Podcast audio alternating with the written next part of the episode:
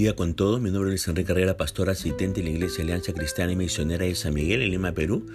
Quisiéramos tener la reflexión del día de hoy, miércoles 8 de marzo del 2023. Hoy nos corresponde ver el pasaje de 1 Corintios capítulo 4, desde los versículos del 1 al 7. Y hemos querido titular a este devocional Servidores y Administradores Fieles. Fíjese que la condición espiritual de los corintios había llegado a ser tan pobre que ya no tenían discernimiento suficiente para diferenciar entre los verdaderos siervos de Dios y los falsos. Estaban desconociendo el ministerio del apóstol Pablo y de su equipo para aceptar el ministerio de los falsos maestros. En este capítulo Pablo hará una defensa a su ministerio y al ministerio de todo verdadero siervo de Dios. En los primeros cinco versículos vemos las características de los verdaderos siervos. Los verdaderos siervos de Dios han de darse a conocer por los frutos que hay en sus vidas y en sus obras. No por cartas, títulos, apariencias o palabras, sino por el molde de Cristo reflejado en ellos. En el versículo 1 se nos muestra una primera cualidad de los verdaderos siervos, que son humildes. No anhelan ser más que servidores de Cristo, dice la primera parte de este versículo 1.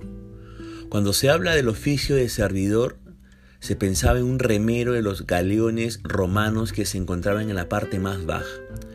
Los remeros tenían tres escalas. Los del tercer peldaño, que eran los de la parte más baja, recibían todo el sudor y los desperdicios de los que estaban por encima de ellos.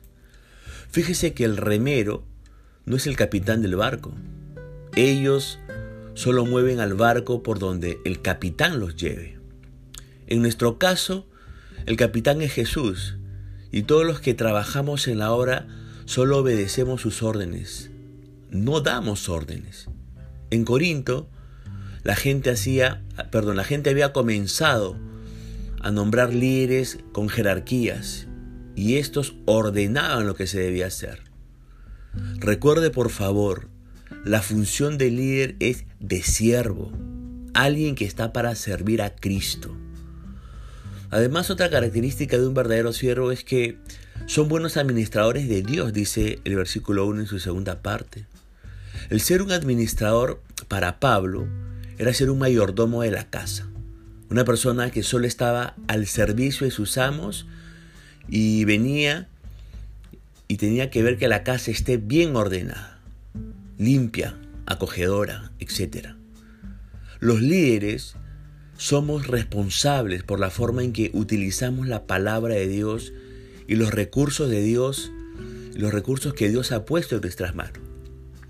Una tercera característica de los verdaderos siervos de Dios, lo vemos en el versículo 2, y es que estos son fieles ante todo. Un remero no podía dejar el barco ni un mayordomo a la casa. No podía abandonar su responsabilidad. Y Dios quiere hombres y mujeres responsables en el lugar donde Dios los ha puesto. ¿Por qué es necesario la fidelidad en el servicio? En los versículos 3 y 4 se nos da una característica más de estos siervos y a la vez es la respuesta a la pregunta anterior es que estos siervos verdaderos son juzgados, pero son hombres con buena conciencia. Un siervo es juzgado por los hombres. Si usted no quiere recibir críticas, no debe estar en el ministerio. El ministerio es un lugar donde es criticado, malentendido, despreciado, aborrecido, etc. La crítica a veces es constructiva y a veces dañina. A Pablo le decían que es un tartamudo, que era pequeño de estatura y feo. A Jesús le decían amigo de pecadores y publicanos, hijo de adulterio, etc. Un siervo es juzgado por su conciencia. Si la gente no nos critica, nuestra conciencia lo hará, porque nosotros nos conocemos a nosotros mismos si estamos cumpliendo no con lo que Dios nos ha dado. Un siervo sabe que es juzgado por Dios. Hoy somos juzgados eh, por Dios mediante su palabra. Cuando usted escucha una prédica, lee la Biblia, Dios le está hablando.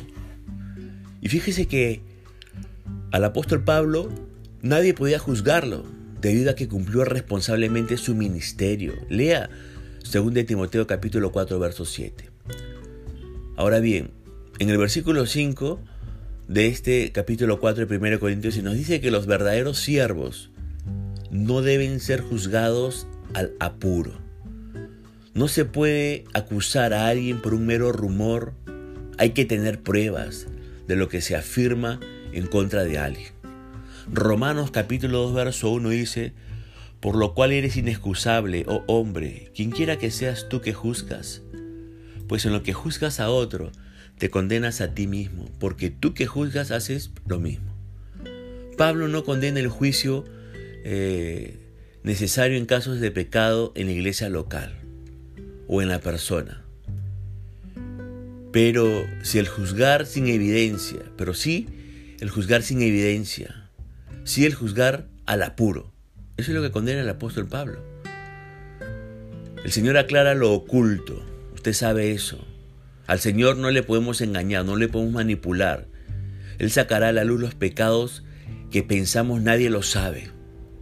Dios no solo sabe lo que hacemos, sino las intenciones detrás de las acciones. Todos recibirán la alabanza. Si las cosas han sido hechas a la manera de Dios, habrá recompensa de Dios. Ahora, en el versículo 6 vemos otra característica más. Los siervos no deben ser comparados. Los siervos no son celebridades a las que hay que ponerles en un pedestal, sino los siervos son aquellos a que hay que seguir su ejemplo si es bueno y agradable a Dios. La comparación sabe que enaltece a unos y avergüenza a otros. Los corintios no son los únicos que han sido culpables de actuar mal en este asunto. Hasta la fecha, hoy en día, hay quienes elevan a ciertos predicadores por encima de otros, gloriándose en sus logros en la vida secular, en la elocuencia de sus palabras. Se glorían en ellos, alabándoles y asociándose con ellos mientras menosprecian a otros que no cumplen con tales requisitos juzgados como sobresalientes. Tenga cuidado, tenga cuidado. Ahora, el verso 7 nos dice también que los verdaderos siervos no han dado nada. Es decir, nada es suyo.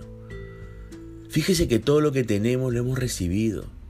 No lo hemos ganado, no lo merecemos. Nunca lo hubiésemos tenido sino por la gracia de Dios. Los cristianos en Corinto, en cuanto a dones, eran bendecidos, como dice 1 Corintios capítulo 7, verso 7. Y especialmente en dones milagrosos, como usted puede ver y vamos a ver más adelante en el capítulo 12. Pero Dios es la fuente de tales dones, dando a cada uno según su voluntad y sabiduría infinita.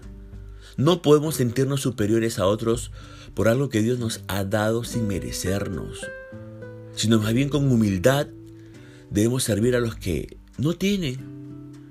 Juan capítulo 3 versos 27 y 30 dice, respondió Juan y dijo, no puede el hombre recibir nada si no le fue dado del cielo. Es necesario que Él crezca refiriéndose a Jesucristo, pero que yo mengüe. Esa es la actitud que tiene que tener todo siervo verdadero de Dios. Menguar en su vida para que sea Cristo quien pueda seguir reflejándose en su manera de vivir y en su manera de servir. Recuerde, nosotros solo simplemente somos servidores, administradores y tenemos que ser hallados fieles. Y aquí hay unas cuantas características que tenemos nosotros que tener presente en nuestra vida para ser hallados fieles cuando Cristo venga por segunda vez. Punto final para devocional del día de hoy, deseando que la gracia y misericordia de Dios sea sobre su propia vida. Conmigo será Dios mediante hasta una nueva oportunidad. Que el Señor le bendiga.